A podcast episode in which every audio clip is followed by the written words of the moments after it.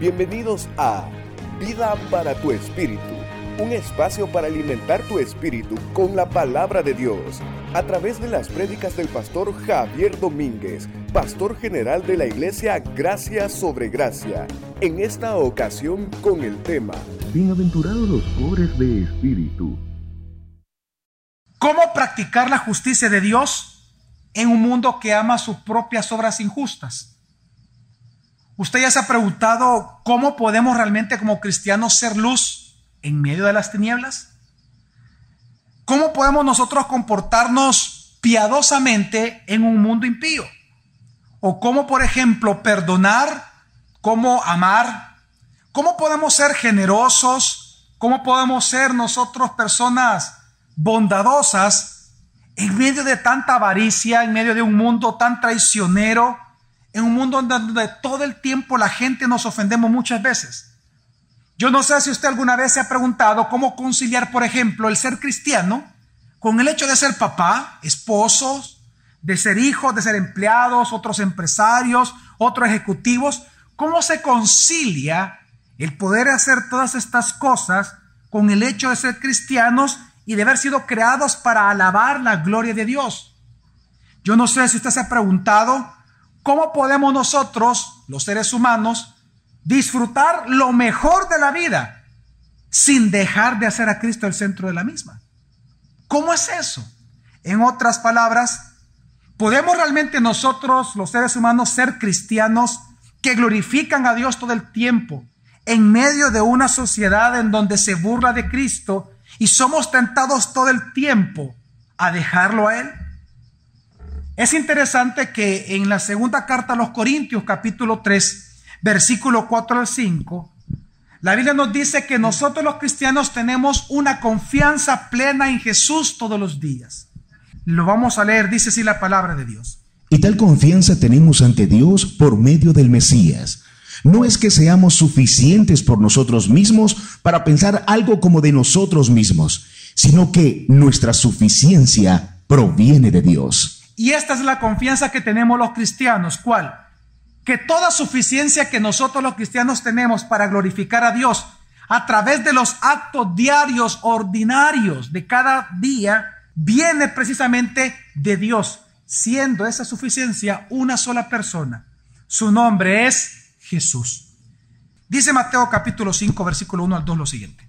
Al ver las multitudes, subió al monte y cuando se hubo sentado, se acercaron a él sus discípulos, y abriendo su boca, les enseñaba diciendo, Mateo comienza a describir de esta manera el preámbulo al Sermón del Monte, porque Mateo lo que trata de hacernos ver es la función de Jesús como maestro.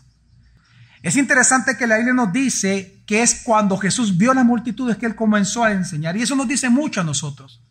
Si algo de lo cual usted jamás puede dudar del amor de Dios. ¿Por qué Jesús se sentó, dice la Escritura? Porque Él vio las multitudes.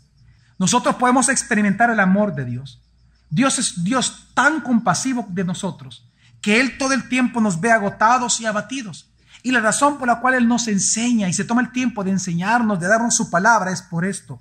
Porque nosotros lo necesitamos. Por eso es que dice la Escritura que al ver las multitudes, es al ver las multitudes que Él se movió específicamente a enseñarles. Si Jesús estaba frente a estas multitudes, si Jesús iba a dar su primer gran sermón en su ministerio público, ¿usted no cree que las primeras palabras de Jesús tuvieron que haber sido una de las más importantes? Estamos hablando del primer sermón. ¿Y cómo es que él comenzó su primer gran sermón? Pues bueno, lo comenzó diciendo, como dice el versículo 3 de Mateo capítulo 5. Bienaventurados los pobres en espíritu, porque de ellos es el reino de los cielos. Qué interesante es poder saber que Dios está interesado en su felicidad y en mi felicidad. Y por eso es que Jesús comienza hablando, bienaventurados los pobres en espíritu, porque de ellos es el reino de los cielos. La palabra bienaventurado viene desde el Antiguo Testamento. Es más, en el Antiguo Testamento se nos enseña que una persona bienaventurada era una persona que tenía que hacer lo correcto ante los ojos de Dios. Por eso encontramos que en la Escritura dice, en el Antiguo Testamento, Bienaventurados, dice, los que confían en Jehová, por ejemplo. Luego dice, bienaventurados aquellos que aman sus estatutos, que siguen la palabra de Dios, que creen en sus testimonios, que practican su justicia. Es decir, en, el Antiguo Testamento, una persona bienaventurada era una persona que se sometía bajo el señorío y el gobierno de la palabra de Dios. Pero también, por ejemplo, se dice en el Antiguo Testamento, bienaventurados los bondadosos con los más necesitados. Y así podemos nosotros mencionar que en el Antiguo Testamento el ser bienaventurado estaba completamente dependiente de aquello que usted hacía correcto ante los ojos de Dios. Ser bienaventurado en la Biblia no es otra cosa más que tener el gozo y la dicha de, de tener una relación hermosa delante de nuestro Dios. Vamos a leer el primer libro de Reyes 10, versículo 8, lo siguiente. Bienaventurados tus hombres y bienaventurados estos siervos tuyos que continuamente están en tu presencia y oyen tu sabiduría. Eso es bienaventurado. Ser bienaventurado es una persona que continuamente está en la presencia de Dios y oye todos los días que su sabiduría, su palabra. Y es que en el Antiguo Testamento ser, ser bienaventurado no tenía nada que ver con la cantidad de bienes que una persona pudiera tener. Ser bienaventurado tiene que ver con que si usted tiene mucho o poco de algo, con que si usted logra sus metas o no logra sus metas, sino que ser bienaventurado tiene que ver con estar continuamente delante de la presencia de Dios, disfrutando de Él, disfrutando de su voz, cual miel preciosa, sabrosa en nuestro paladar, cada una de sus palabras. Ser bienaventurado, por lo tanto, nunca ha sido un sentimiento, sino que es una propiedad, un estado de vida. Es decir, no es que usted se vaya a sentir bienaventurado. Esas no son las palabras de Jesús. Jesús no comienza su sermón diciendo que usted debe de aspirar a ser bienaventurado a sentirse bienaventurado, no. Jesús habla de un estado espiritual, de una identidad. Es como ser cristiano. Usted no debe de buscar sentirse ser cristiano. Usted es cristiano. Amén. Es igual con la bienaventuranza. Jesús dijo, bienaventurados. No es que nosotros personalmente no lo seamos, sino que el cristiano goza de un estado espiritual llamado bienaventurado, es decir, una propiedad. ¿Y cuál es esta propiedad? De hacer a Jesús, a Dios, nuestro más grande tesoro y nuestro anhelo diario, porque eso es ser bienaventurado. Nosotros somos bienaventurados por cuanto Dios está en nosotros. Y Él viene a ser nuestro más grande tesoro y anhelo personal. Y precisamente es, es entonces esta realidad, esta realidad llamada ser bienaventurado, es lo que Jesús comenzó a enseñar. ¿Por qué? Porque no hay más grande necesidad en el ser humano que Dios mismo. Nuestra más grande necesidad es una sola, su nombre es Jesús. Y lo que Jesús comienza a enseñar al mundo es que bienaventurado no es aquel que tenga, que es o que puede, sino que aquel que independientemente tenga o no tenga, pueda o no pueda, sea o no sea, ha hecho de Jesús su más grande tesoro y anhelo diario. Ha hecho de Dios su más especial tesoro para cada día. ¿Cómo yo puedo ser feliz ¿Cómo yo puedo ser dichoso? Esa clase de dicha, de estar disfrutando de Dios cada día, de escuchar su sabiduría cada día y de estar en su presencia cada día. Pues Jesús responde, ¿cómo ser bienaventurado? ¿Y cuál fue la respuesta de Jesús? Una vez más, versículo 3. Bienaventurados los pobres en espíritu, porque de ellos es el reino de los cielos. ¿Quiénes son los que van a gozar cada día de la presencia de Dios y de escuchar del consejo sabio de nuestro Dios cada día. Los pobres en qué? En espíritu. El mundo de que nosotros nacemos nos busca y nos comienza a enseñar de que entre más usted tenga aquello que a usted más le gusta, usted va a ser más feliz. Y ese es el engaño del mundo. Y este es el concepto de felicidad del mundo. Por esa, por esa razón es que nosotros los seres humanos, desde que nosotros comenzamos a crecer y tenemos conciencia, si usted se da cuenta, todo el tiempo usted anda buscando cosas que le den identidad, que le den cierta reputación social, que le hagan sentir bien. Y además, póngase a pensar, ¿por qué usted usa la ropa que usa? ¿Por qué compra en los lugares que compra? ¿Por qué vacaciona en los lugares donde vacaciona? Los seres humanos todos los días nos movemos en donde nosotros pensamos que vamos a ser felices. Así vivimos, así consumimos. Lo que Jesús está hablando es el punto central de la vida humana. El punto central de nuestra existencia diario, de la vida práctica diaria. Todo lo que usted hace lo hace porque eso le representa a usted un aspecto de felicidad. Y por eso es que nosotros, los seres humanos, todo el tiempo buscamos cosas, lugares, relacionándonos con ciertas personas para que nos den cierto sentido o valía personal, pero también por este mismo concepto del mundo falso de, de lo que es la felicidad, es que cuando estas cosas faltan, es que usted se siente resentido o resentida con la vida, con la vida, con su pareja, con su familia, hasta con Dios. Porque cuando estas cosas faltan, que para nosotros, en nuestra mente pensamos que nos hacen felices, es cuando nosotros realmente nos resentimos y nos amargamos. ¿Sabe, en, en general en qué consiste el engaño del mundo? El engaño del mundo consiste en hacernos creer que el árbol de la felicidad humana crece en un mundo de tinieblas. El mundo nos hace pensar que usted y yo, siendo cristianos, podemos ser felices en un mundo de tinieblas. Ese es el engaño. Con cosas de este mundo.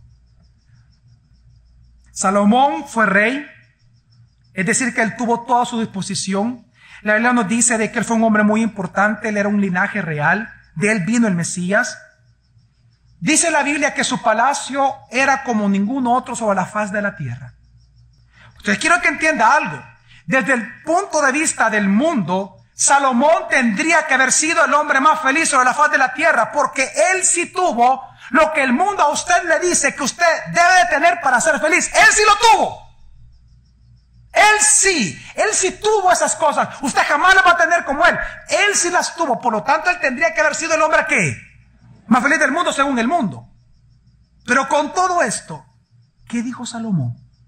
Eclesiastés capítulo 2, versículo 1 con respecto a la felicidad. Dije en mi corazón, ven pues, te probaré con el placer, prueba la felicidad.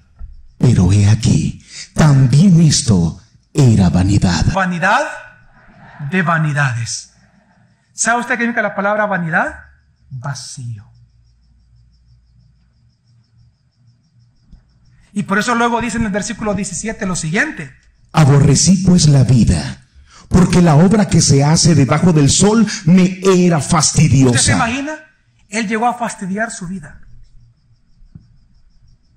¿Pero por qué? ¿Por qué la vida se volvió fastidiosa? ¿Por qué las riquezas son fastidiosas? Por cuanto todo es vanidad y correr tras el viento. Él tendría que haber sido el hombre más feliz del mundo. Porque él sí tuvo las cosas que usted cada día lucha por tener. Y él no fue feliz. Y siendo del linaje de David, hijo de la promesa, cuyas entrañas vinieron el Mesías. Él era un hijo de Dios. No estamos hablando de un impío. Pero aún así, pero ¿por qué él dijo que todo esto era vanidad de vanidades? ¿Por qué él dijo que todo esto era un vacío espiritual? Porque usted tiene que entender que hay una verdad en la Biblia y una realidad en el ser humano, establecida en la palabra de Dios, que jamás el vacío espiritual, el vacío del alma de una persona, podrá ser llenado con cosas materiales de este mundo. Quiero que entienda que eso es una tontería. Porque mientras el mundo a nosotros nos enseña y se empeña en enseñarnos, en hacernos creer que sí podemos nosotros ser felices llenando el vacío de nuestra alma con cosas de este mundo, la Biblia nos enseña todo lo contrario y nos dice que eso es un engaño. ¿Por qué? Porque las cosas físicas jamás, jamás, oiga bien, jamás las cosas materiales van a poder satisfacer su alma van a tocar su alma, su parte espiritual. Usted jamás puede satisfacer sus necesidades espirituales con cosas materiales. Pero el engaño del mundo es que nos hace pensar que sí podemos. El engaño del mundo es hacernos ver que esa necesidad espiritual que sí tenemos se puede satisfacer con cosas materiales. Si usted tiene hambre, un buen sermón acerca de la gracia de Dios, ¿le va a quitar el hambre? No. Si usted tiene sed, un sermón acerca de cómo eh, mejorar su matrimonio, ¿le va a quitar la sed? ¿Qué necesita usted para quitarse el hambre? Comer. Usted no necesita un sermón. Usted no necesita un sermón para esas cosas. Es igual lo contrario. Las necesidades espirituales no son satisfechas con cosas materiales. Es imposible. Son dos cosas totalmente opuestas. Pero ese es el engaño del mundo. ¿Cómo muchas mujeres calman su ansiedad?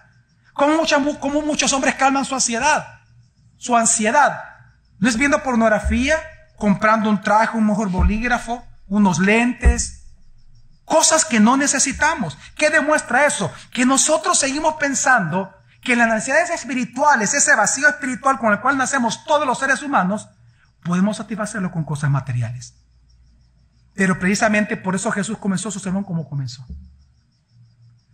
Porque en este contexto en donde el mundo comienza a enseñarnos que solo podemos ser felices con cosas materiales, Jesús irrumpe al mundo y viene a decirnos que todos estamos equivocados. Que no es teniendo más cosas que vamos a ser felices, ni menos cosas que vamos a ser más infelices. Sino que la única y verdadera fuente de ser bienaventurado y ser feliz es uno solo. Ser pobres de espíritu. Y Jesús cambia la ecuación. Y Jesús viene a demostrarnos que la felicidad no consiste en la cantidad de bienes que poseamos porque eso es incierto. En el tiempo de Jesús habían, entre muchos grupos religiosos, los cuatro más importantes eran los siguientes, fariseos, saduceos, esenios y celotes. Ok, fíjense bien, cada uno de ellos, ellos enseñaban el concepto de felicidad para los judíos. Por ejemplo, los fariseos, ellos enseñaban todo el tiempo de que para ser feliz usted tenía que arraigarse a su pasado. Ellos decían, tú quieres ser feliz, respeta las tradiciones, muchacho. Mientras que los saduceos eran totalmente lo contrario. Los saduceos decían, no, para ser felices tú tienes que ser moderno, liberate. Ellos eran los liberalistas de aquel entonces. Ellos eran los modernistas. Ellos no querían apegarse a las tradiciones rabínicas. Ellos querían establecer nuevas tradiciones rabínicas. Los esenios, ellos enseñaban a los hebreos de que para ser felices la única manera era no contaminarse con el mundo. Por lo tanto, ellos invitaban y decían, la única manera que nosotros como judíos seamos felices es saliéndonos del imperio. Tenemos que salir del imperio. Y de la esclavitud del imperio. Y, entonces, y por eso ellos decían que tenían que ir al desierto a vivir para no estar subyugados por el imperio. Y por último estaban los celotes, que eran como los políticos de su época. Ellos querían luchar por libertades. Pero, y quiero que entienda algo, los celotes, ellos enseñaban lo siguiente, que ellos iban a ser felices hasta llegar al poder. Y ellos decían, hasta que no haya un judío en el poder, nunca vamos a ser felices. Y ellos luchaban y ellos anhelaban que el pueblo judío fuera el que gobernara Roma. Hasta entonces serían felices. Pues en ese contexto, en, esa, en ese pensamiento cultural que tenían los judíos con respecto a la felicidad, es que Jesús irrumpe en su gran sermón. Y dice, bienaventurados. Y imagino ahí los celotes. Sí, hasta que lleguemos al poder, los poderosos seremos bienaventurados. Y estaban ahí los demás. No dice Jesús. Bienaventurados los pobres de espíritu, porque de ellos, de ellos ciertamente, es el reino de los cielos. Él vino a quebrar todo concepto de felicidad. Político, económico, social, diferente. Por eso es que Jesús, y esto es una enseñanza para nosotros, por eso es que Jesús nunca vino a establecer un partido político. Por eso es que Él nunca quiso cambiar su sociedad. Y vino a transformar los corazones. Porque es transformando los corazones del ser humano que las sociedades cambian, no antes. Quiero que entienda que Jesús dijo, todos están equivocados. ¿Usted quiere ser feliz? ¿Tú quieres ser bienaventurado? ¿Tu mujer, tu hombre quiere ser bienaventurado? ¿Tú quieres realmente gozar de la presencia de Dios y escuchar su voz todos los días, entonces tienes que ser pobre de espíritu. ¿Qué es ser pobre en espíritu? Y esta es la clave de todo. La palabra pobre, en, en, el Nuevo Testamento hay dos grandes palabras que se ocupan. Una palabra es penéis, de donde viene la palabra en latín penuria. La palabra penéis, donde viene penuria, lo que significa es en la Biblia aquella persona que tiene tan poco que no puede ahorrar, no puede invertir, sino que lo que gana, eso que gana en el día, eso tiene que usar para poder vivir. Pero no puede ahorrar porque no le alcanza para el día de mañana. Cuando Jesús habla, no se refiere a eso. No se refiere a esa clase de pobre. ¿Sabe qué palabra Jesús ocupa? La palabra tocos. Y esta palabra, ¿sabe qué significa? Mendigo. Alguien que no tiene absolutamente nada. Por lo menos el otro tiene. Pero este no tiene que nada. Y por lo tanto, si alguien no tiene nada, ¿qué es lo único que esa persona tiene que hacer cada día para sobrevivir? ¿Qué tiene que hacer? Mendigar. Y mendigar a aquellos que sí tienen. Por lo tanto, los mendigos no tienen sueños propios. ¿Qué van a soñar si no tienen nada? No tienen aspiraciones de inversión. No tienen aspiraciones de ahorro. No tienen aspiraciones de nada. Sino que lo único que ellos aspiran cada día es que aquel que tiene se mueva en misericordia y que les pueda dar para vivir ese día. Por tanto, cuando Jesús dice, bienaventurados los pobres de espíritu, él se estaba refiriendo a que un pobre de espíritu son aquellos que cada día, no importando lo que tengan, no importando lo que sean, no importando lo que hagan en la sociedad, no importando su profesión, no importando su conocimiento, no importando su familia, simplemente no importando de dónde ellos vengan, ellos reconocen cada día, sin importar lo que ellos tengan, que su más grande necesidad, su más grande tesoro y su mayor anhelo es Cristo Jesús. Un pobre en espíritu es una persona que se ve un mendigo de Cristo todos los días. El pobre en espíritu es el mendigo de Dios. Aquel que mendiga de Cristo su palabra, su amor, su presencia todos los días. No importa que tengamos amigos, que tengamos amigas, que salgamos a comer, que disfrutemos la vida. Eso no importa. Porque nuestra, nuestra verdadera necesidad cada día es uno solo, su nombre es Jesús. Y por eso lo anhelamos, y por eso nos congregamos, y por eso servimos, y por eso estudiamos la palabra. Porque mendigamos de Cristo, porque nos vemos un mendigo. No importa qué tan importante seamos en la sociedad, nosotros mendigamos a Cristo. Y esto es impresionante, porque esto es lo contrario a la persona orgullosa. ¿Se acuerdan ustedes el reclamo que le hizo Jesús a una de las iglesias de Apocalipsis? En Apocalipsis capítulo 3, versículo 17, ¿se acuerdan ustedes lo que dijo Jesús? Es lo contrario a ser pobre en espíritu. ¿Qué dijo Jesús? Porque dices, soy rico, me he enriquecido y no tengo necesidad de nada. Y no sabes que eres un desventurado y un miserable, pobre, ciego y desnudo. Pues la frase que Jesús dice que es lo contrario a ser pobre en espíritu. Ser rico en espíritu es ser orgulloso en sí mismo. Él dice, porque dices, soy rico, me he enriquecido y no tengo necesidad de qué. Quiero que entienda que esto es lo contrario al mendigo. Porque el pobre espiritual, ¿sabe qué es lo que dice el pobre espiritual? El pobre espiritual, no importando si tiene o no tiene, ¿sabe lo que dice cada día? Yo necesito a Jesús. Quiero que entienda que cuando una persona se siente satisfecha en este mundo, no tiene necesidad de Jesús. Jesús dijo claramente que eso era un pobre espíritu de esta manera. Que él había venido por los enfermos y no por los que, por los sanos. ¿Quiénes son los que buscan al médico? Los enfermos. Por lo tanto, ¿quiénes buscan a Jesús? Los pobres en espíritu, los que se ven un mendigo cada día. La realidad de la felicidad en la Biblia. La realidad de la felicidad según Cristo Jesús es que la felicidad no tiene nada que ver con que si se tiene, con lo que se es con lo, que, con lo que se hace en este mundo, sino que la felicidad consiste en reconocer que independientemente tengamos, somos o hagamos, cada día tenemos una necesidad real, hermanos. Y esa necesidad es Cristo Jesús, como nuestro todo suficiente, como nuestro más grande tesoro, nuestro anhelo más profundo, nuestro corazón y nuestra más alta prioridad por sobre todas las cosas. Y por eso es que nos congregamos, y por eso es que nosotros diezmamos y ofrendamos. Y por eso es que nosotros servimos. Como dice el Salmo 63, 1 al 3, como ejemplo más de lo que es ser pobre en espíritu. Oh Elohim, tú eres mi Dios. Te buscaré ansiosamente. Mi alma tiene sed de ti. Mi carne desfallece por ti. En tierra seca y yerma, donde no hay agua, así te he buscado en el santuario, para ver tu poder y tu gloria pues tu misericordia es mejor que la vida. Mis labios te alabarán. Usted y yo necesitamos a Jesús cada día, más que los bienes, más que los viajes, más que los logros, más que el reconocimiento social, más que las ganancias, más que las utilidades, más que los amigos, más que la vida misma. Necesitamos a Cristo Jesús. Jesús dijo, separados de mí, nada podéis hacer. Bienaventurados los pobres de espíritu, porque de ellos es el reino de los cielos. Claro que podemos ser felices en este mundo, pero si la felicidad está puesta en Cristo Jesús.